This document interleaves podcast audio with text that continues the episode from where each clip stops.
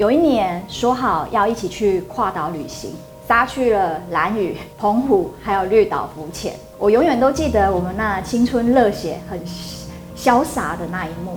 有了小孩之后，每天我下班之后，我最想的就是赶快回家，赶快安顿好小孩休息，更别说像以前小姐那样，时不时就是逛街旅游了。朋友他偶尔会关心你说：“哎，最近还好吗？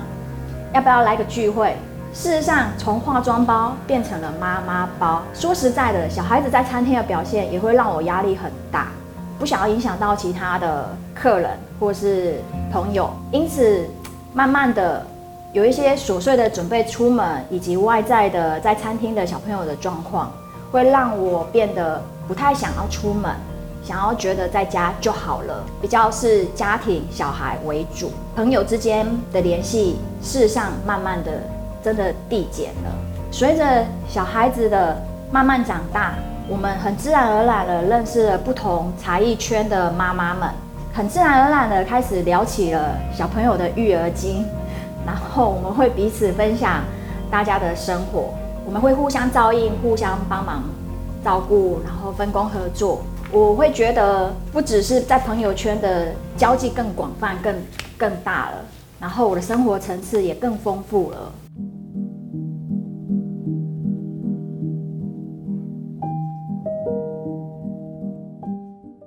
成年人的友谊关系是一种相互的关系，包含行为和信念的彼此的影响。在友谊品质良好的时候，它会带来许多的满足感。从青少年到成人的初期，这段时间有许多的人生的转变，而这些转变。可能带来的是我们维持友谊上面的一些些的挑战。我们有可能会觉得，在转变发生的时候，我们的朋友的数量变少。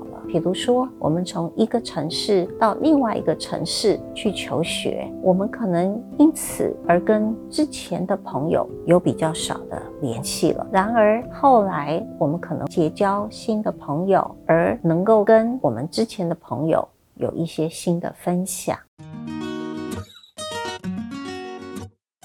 进入人生不同阶段之后，要在意的事情也会不太一样。像是我这边就会比较在意，呃，课业啊、考试啊、交报告啊等等。但是他就是必须要注重于他家庭的事情，所以彼此的话题上也会有所不同。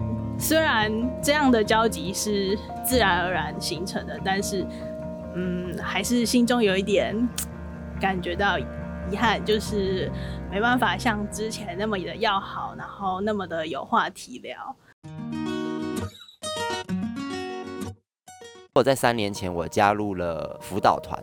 那辅导团的工作跟我以往的工作有点不太一样的地方，在我面对比较多的，除了教学之外，还有课程的研究。也因为这样子，以前的同事朋友相处的时间，慢慢慢慢的变得很少。因为我可能常常要出去开会，不会在学校。所以那个时候会觉得心里面有一点空虚，有点落寞，就是少了很多时间跟朋友相处。可是当我拿着这一些的成长回到学校之后，反而开启了我跟原本的朋友、原本这些同事的新的话题，这反而增加了我们很多。虽然我们很久才才会聚一次，或者是很久才会讨论一次，可是可是我们讨论的东西，我们对话的内容，反而厚实了不少。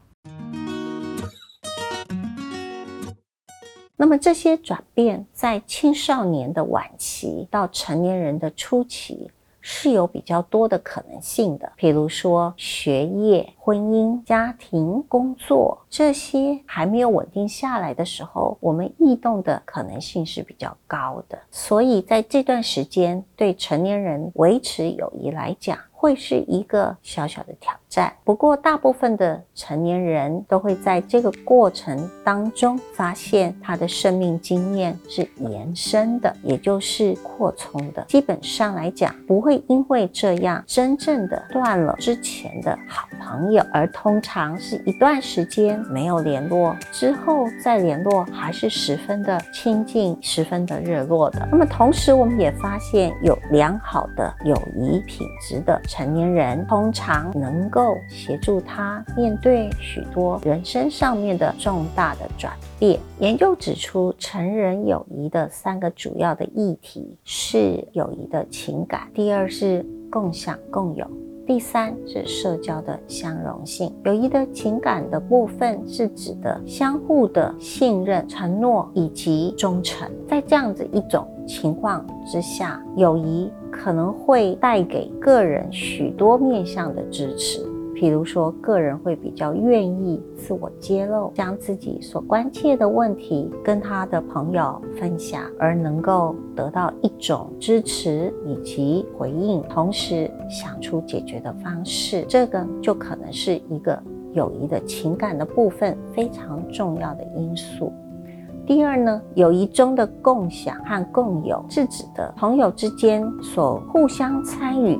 彼此感到兴趣的活动，那就是透过参与朋友所感到兴趣的活动，能够更加的了解朋友，以及让朋友了解自己。当我们去参加朋友的活动的时候，朋友会觉得他的活动以及他参与活动的种种，得到了一种分享跟共有的感受。第三呢，是社交性。当中的相融感，那也就是说，朋友让我们持续在彼此互动当中有保持一种愉悦、感兴趣、一种感到满足这些的感受，使我们在互动的过程当中相处非常的融洽。那么这三个条件或者三个议题，可以说是成年人维持友谊的重要的。元素在多元的社会当中，我们也发现成年人维持友谊的方式也渐趋多元。那也就是说，不一定要传统的面对面来互相的参与，或者相互的联系，也可以透过许多网络上面的交流的方式来维持现代人的友谊关系。